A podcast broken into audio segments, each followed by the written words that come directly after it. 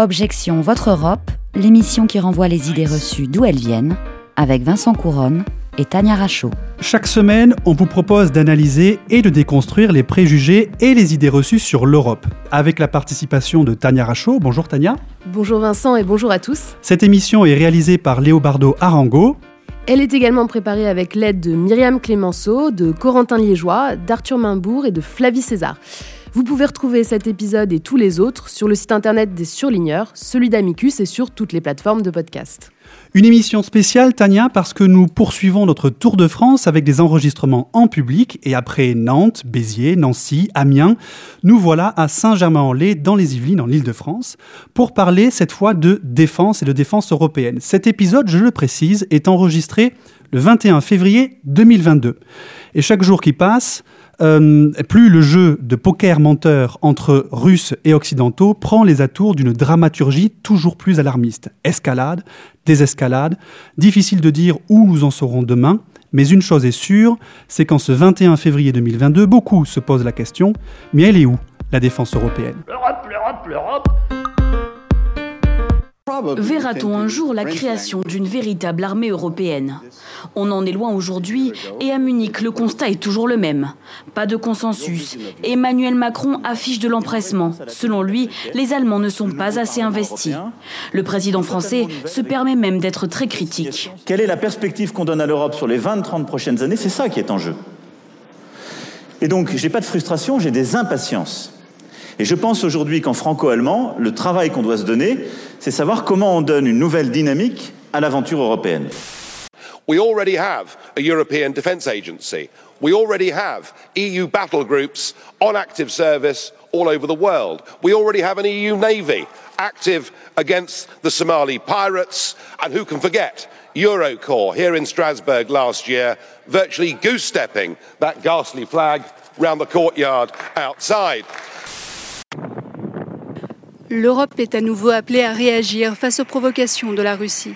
À Bruxelles, les mouvements des troupes russes à la frontière ukrainienne et le risque d'une éventuelle attaque ont été au cœur des discussions entre les ministres européens et les alliés de l'OTAN. Si Moscou se défend de toute action militaire, le ministre ukrainien des Affaires étrangères, Dmitro Kuleba, s'est inquiété de la présence russe de plus en plus importante en Crimée et dans l'est de l'Ukraine. Il y voit une stratégie claire. Alors vous venez d'écouter dans l'ordre euh, Emmanuel Macron, c'était sur TV5 Monde lors du forum de Munich sur la sécurité, c'était le 15 février 2020 et qui déplore l'absence, les lenteurs d'une défense européenne. Et à l'inverse, vous avez écouté ensuite Nigel Farage, l'ancien leader du Brexit, alors député européen, c'était le 3 janvier 2019 au Parlement européen, qui lui au contraire affirme qu'il y a déjà une armée européenne. Et puis enfin, nous avons entendu euh, sur euh, un reportage d'Euronews euh, sur, de février 2022 sur la situation en Ukraine. Alors, nous recevons pour parler de défense européenne un des grands spécialistes du sujet et qui est de la maison puisqu'il s'agit de Samuel Faure, maître de conférence ici à Sciences Po Saint-Germain-en-Laye. Bonjour Samuel Faure. Bonjour. Alors si on lit le traité sur l'Union européenne, on voit qu'il pose les fondements juridiques à la création d'une défense européenne. Tania, que dit exactement le traité qui a été rédigé par les États de l'Union? Alors, dans le préambule et dans l'article 42 du traité sur l'Union européenne, il y a la même idée, c'est-à-dire que les États membres de l'Union européenne mettent en place une politique étrangère et de sécurité commune comprenant la définition progressive d'une politique de défense commune, qui pourrait conduire à une défense commune lorsque le Conseil européen l'aura décidé à l'unanimité. Simplement, le Conseil européen ne l'a pas décidé pour l'instant à l'unanimité.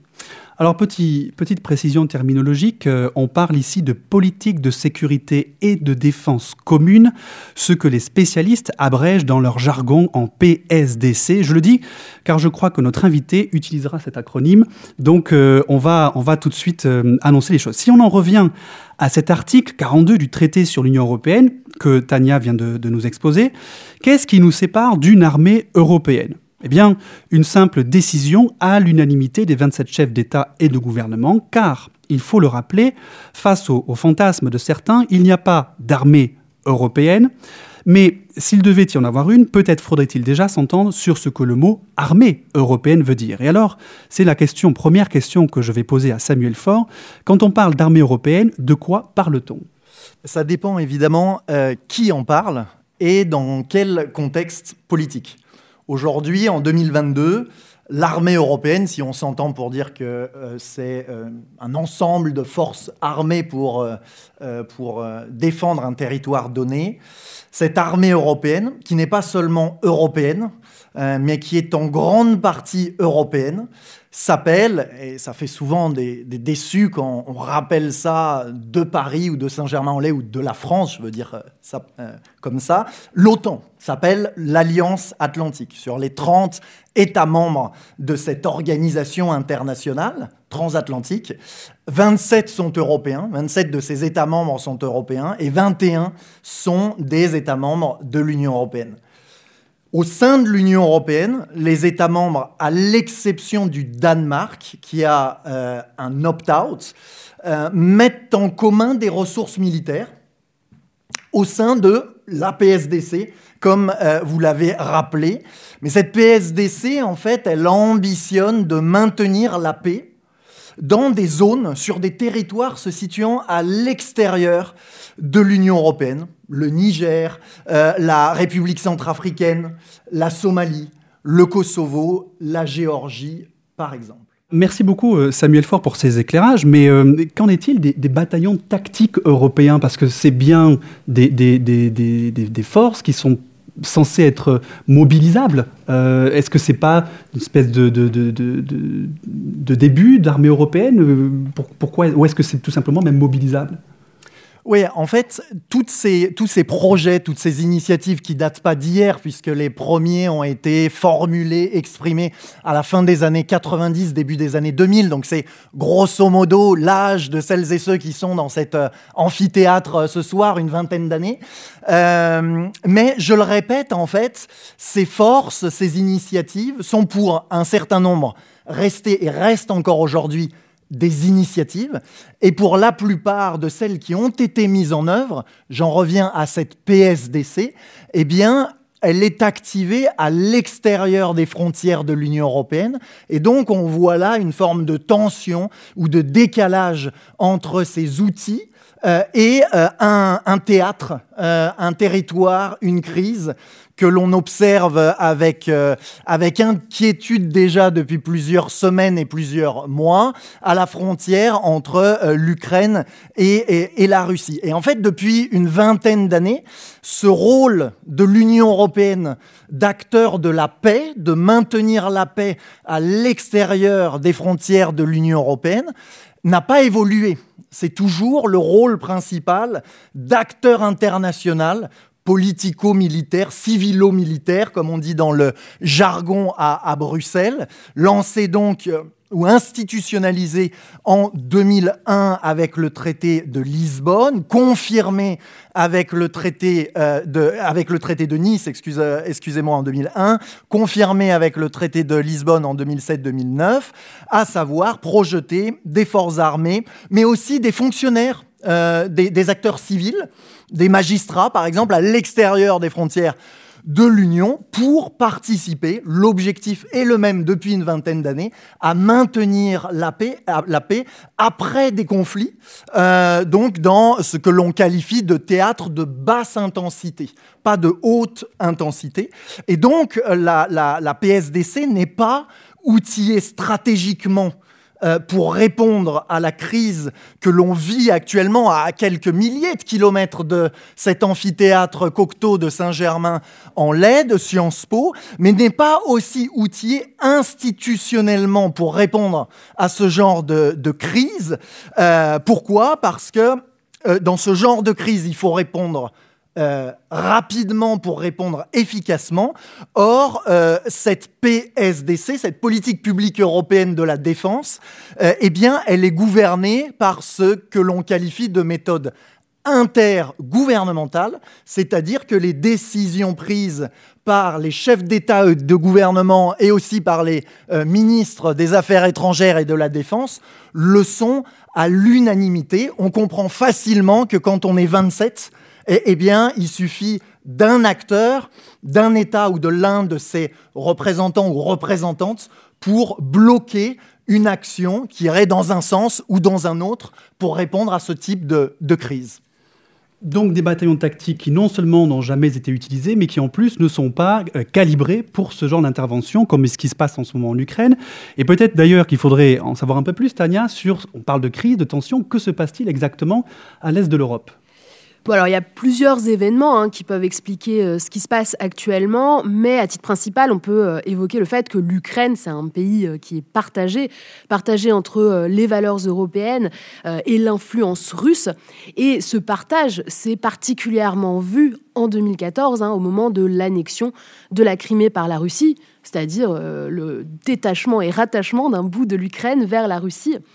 Euh, et euh, là, à l'époque, en 2014, il y avait déjà eu des tractations diplomatiques, comme on voit actuellement, et qui avaient abouti alors à l'adoption des accords de Minsk dont l'objectif principal, eh bien, c'est d'assurer la stabilité dans la région et un cessez-le-feu, notamment dans la région du Donbass, qui est la plus à l'est euh, de l'Ukraine. Et ce qui est intéressant, c'est que à la suite de cet épisode en 2014, eh l'Union européenne avait déjà investi le sujet en adoptant ce qui s'appelle des mesures restrictives c'est-à-dire des sanctions à l'égard de personnes physiques ou alors euh, d'entités, notamment des personnes morales.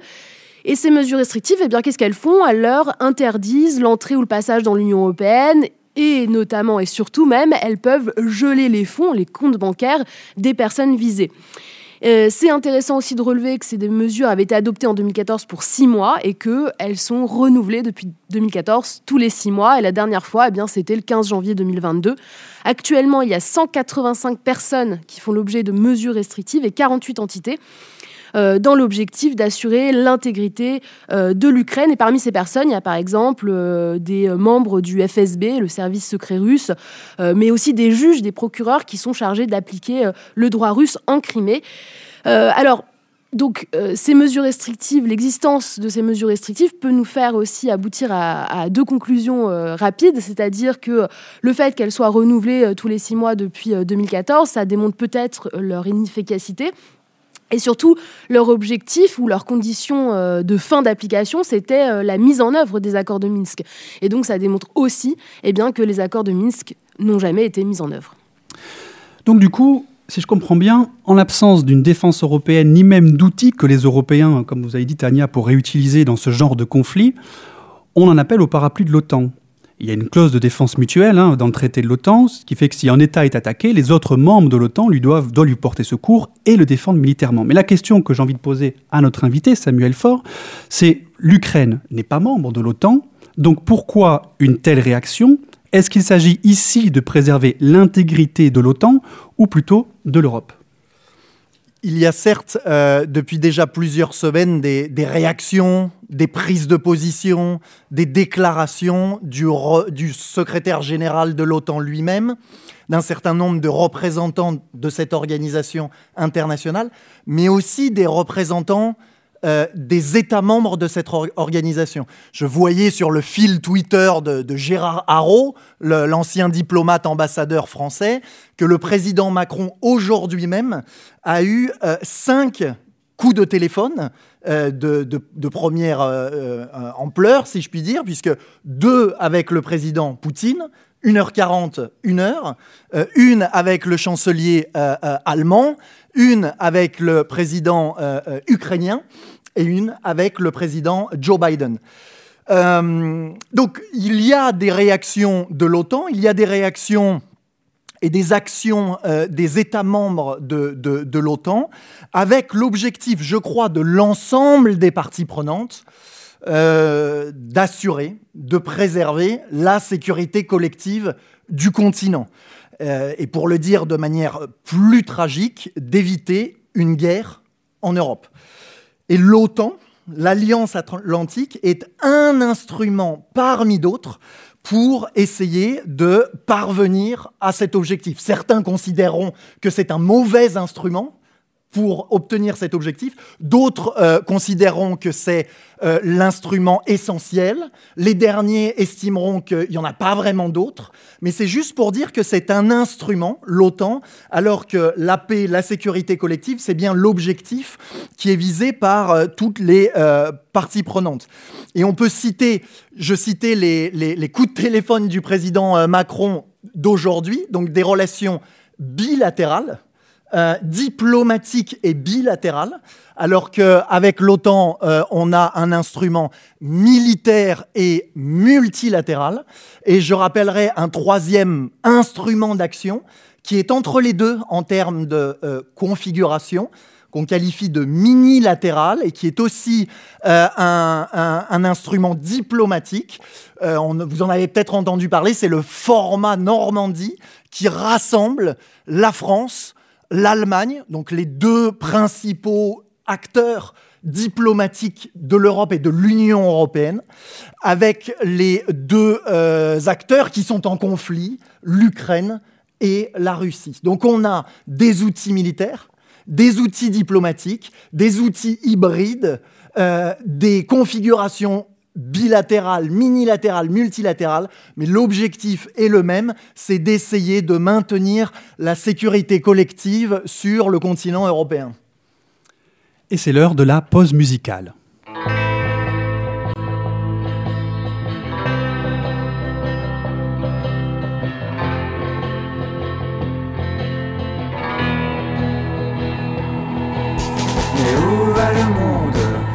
des fois je me demande? Les filles et les garçons si cruels Ou sont mes vrais amis? Pourquoi je me méfie? Qu'a-t-on pu bien faire de tous ces sacrifices? Oui personne n'est fidèle Mais pourtant la vie doit rester toujours belle. Et peu importe si l'homme reste si cruel Avec ce qu'il est Il faut sans doute pardonner Mettre son ego de côté. Pourquoi tout le monde se ment et se trompe jusqu'à se traîner dans la misère la plus totale? Donner ma confiance et mon cœur, pourquoi ça me fait si peur? Est-ce bien normal? Non, ce n'est pas normal.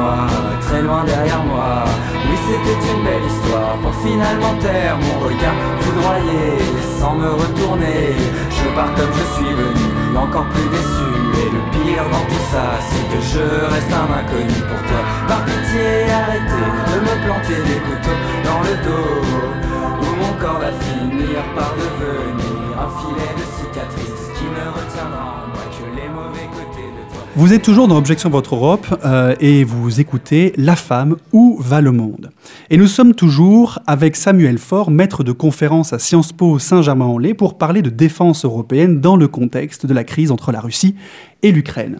Alors, Samuel Faure, dans un précédent épisode, l'épisode 28 qu'on avait enregistré euh, fin 2020, c'était un épisode sur l'armée européenne, et eh bien, euh, vous évoquiez déjà euh, la question de, des liens entre cette armée européenne et le fait que la force militaire, en réalité, c'est l'OTAN, hein, comme, comme vous l'avez indiqué, et notamment à travers le fait que les Américains investissent beaucoup de financement dans l'OTAN, et donc on s'interroge finalement comment est-ce qu'on peut arriver à à articuler euh, l'OTAN et les initiatives européennes. Est-ce qu'il faut faire un choix en fait? Est-ce qu'il faut choisir entre l'OTAN et la défense européenne? Cette articulation politique, institutionnelle, militaire, elle est complexe et donc difficile parce qu'elle n'est pas pensée de la même manière aujourd'hui comme il y a 15 ans et peut-être aussi dans un certain nombre d'années, à Paris, à Varsovie, à Stockholm, etc. Mon collègue de Sciences Po Paris, Hugo Meyer, parle de cacophonie stratégique. Or, euh, on a observé depuis quelques années, 2016, 2017, 2017, une relance institutionnelle politique de cette défense européenne. Euh, et on parle beaucoup, euh, un certain nombre d'acteurs de, politiques nationaux, certains français et européens, d'autonomie stratégique, de souveraineté européenne. Et l'idée derrière est assez simple. La mise en œuvre est très compliquée, mais l'idée est assez simple. Dans le monde interdépendant que l'on connaît de ce début du XXIe siècle, euh, multipolaire, l'Europe ne doit pas seulement s'organiser à l'intérieur, euh, on pense au programme Erasmus, on pense à la monnaie unique, au marché intérieur, mais aussi vis-à-vis de l'extérieur, vis-à-vis de la Chine, vis-à-vis évidemment de la Russie, vis-à-vis des États-Unis, vis-à-vis de l'Inde, etc. Et donc pour parvenir militairement, parce que cette question elle se pose aussi socialement, culturellement, etc., mais militairement, c'est-à-dire de renforcer une défense qui serait strictement européenne, euh, l'idée qui semble évidente euh, euh, et qui est largement répandue d'ailleurs, en particulier en France, ça serait de prendre ses distances avec l'Alliance atlantique, voire, on l'entend dans cette campagne électorale, de sortir du commandement intégré de l'Alliance atlantique, comme l'avait fait le général président de Gaulle en 66. Or, un ensemble de recherches démontre depuis un certain nombre d'années maintenant, ce qui paraît tout à fait contre-intuitif, euh, le contraire. Euh, c'est-à-dire que pour celles et ceux euh, qui souhaiteraient renforcer cette défense strictement européenne, alors il y a une nécessité de jouer le jeu otanien.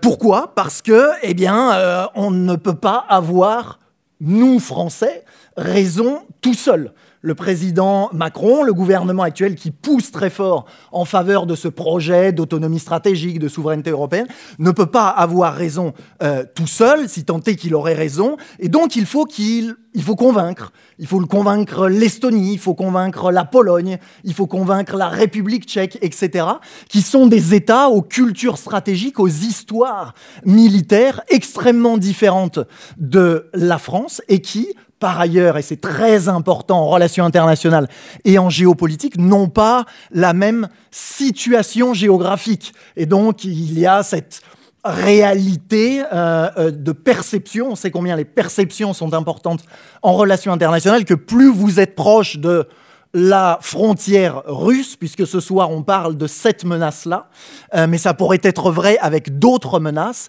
et eh bien plus vous ressentez euh, cette menace comme extrêmement prégnante, comme terriblement euh, dangereuse et donc, euh, et donc vitale. Mais pour la France, est-ce que s'impliquer dans l'OTAN, c'est renoncer à une défense européenne? Est-ce que la France doit faire un choix entre l'OTAN et la défense européenne? Eh bien, c'est l'idée que pour celles et ceux à nouveau qui veulent renforcer cette défense européenne, il faut accepter de jouer au sein de l'Alliance atlantique parce que sinon, le risque est le risque pour les années à venir, mais c'est très documenté empiriquement pour les années passées, eh bien, il va y avoir une forme de, reproduction d'une situation où les alliés de la France, ou un certain nombre d'entre eux, vont voir la France comme avec un niveau de confiance qui va être limité, euh, et de considérer que cette idée de, euh, de souveraineté européenne, d'autonomie stratégique, voire on parlait tout à l'heure d'armée européenne, en fait c'est euh, le grand classique de, des, années 60 aux années 2020, c'est en fait des instruments qui sont labellisés, qui sont qualifiés d'européens, mais en fait pour servir la grandeur de la France, pour servir les intérêts non pas européens, c'est-à-dire euh, pour lesquels il y aurait euh, une convergence entre les Allemands, les Italiens, les Espagnols, les Polonais et les Français, mais qu'ils serviraient les intérêts strictement nationaux. Et là, il y a un travail politique, diplomatique, peut-être aussi intellectuel, euh, important pour essayer de faire bouger les lignes à nouveau pour celles et ceux dont c'est l'objectif politique. Si Madame Le Pen ou Monsieur Zemmour devient président de la République dans quelques semaines, ils n'auront à, en croire leurs déclarations et leurs programmes, évidemment des euh, préférences politiques extrêmement différentes de l'agenda politique de la France, du gouvernement français et de son président euh, depuis 2017. Alors, on parle beaucoup de cette crise entre la Russie et l'Ukraine, mais cette crise en cache une autre. Euh, c'est la crise au Mali avec une force européenne présente, la force Takuba, forte de quelques mille hommes, c'est pas grand-chose, hein, c'est même très très peu, et une force Takuba qui, euh, en réalité, ne fonctionne pas très bien, ou plus très bien. Est-ce que c'est un échec français ou un échec européen, Takuba? Est-ce que cet échec montre que une projection européenne à l'extérieur des frontières est impossible Alors, de quoi on parle? Cette task force Takuba, pour parler en bon français, ça a été créé en 2020, donc il y a deux ans. Ça rassemble une dizaine d'États membres de l'Union. Euh, vous l'avez dit, un peu moins de 1000 hommes, un peu moins de 1000 soldats, et qui est euh, une, euh, un outil ad hoc. C'est-à-dire ça n'a rien à voir avec la PSDC dont on parlait tout à l'heure, qui a une vingtaine d'années.